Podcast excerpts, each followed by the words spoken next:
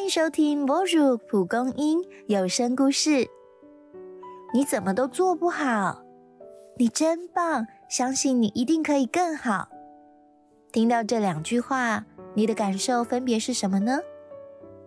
我们都想要成为爸妈、老师或同学眼中的好孩子或模范生，而我们也常认为模范生就是体育好、功课佳、朋友多。但真的是这样吗？一起来听模范生的秘密。今天不用洗碗，弟弟们都进房读书了，你也先准备明天的考试吧。啊！雅秋对大女儿说。大女儿回应：“没关系，我洗很快。”别小看多读五分钟，弟弟上次说。他刚好看到一题，成绩就多五分呢。你也该跟弟弟学些考试技巧。丽达说完，接过大女儿的碗，却没察觉她转身回房的背影有些落寞。雅秋和丽达都是老师，加上二儿子、小儿子成绩都十分优异，旁人总会称赞：不愧是老师的小孩。然而，大女儿从小就吊车尾。夫妻俩虽没有明言，仍不免在日常生活中透露期望。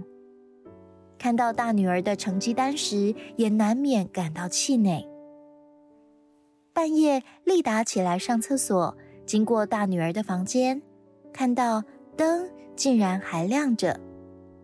丽达敲敲门后，走进房间。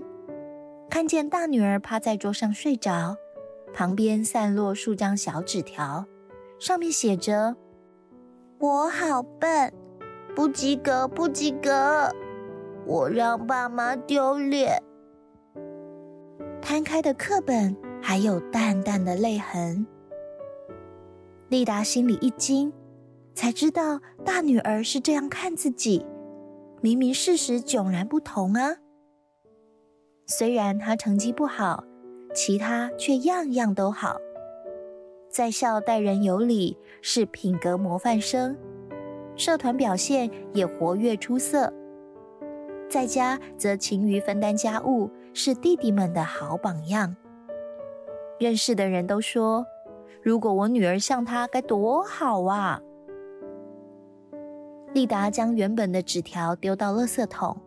在空白纸条写下大女儿的优点，对她的爱和感谢，并决定明天一早要和雅秋一起抱住她，说：“你是我们的骄傲，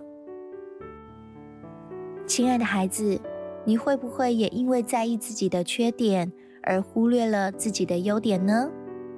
下次因为缺点而沮丧时，试着鼓励自己。你可以这样对自己说。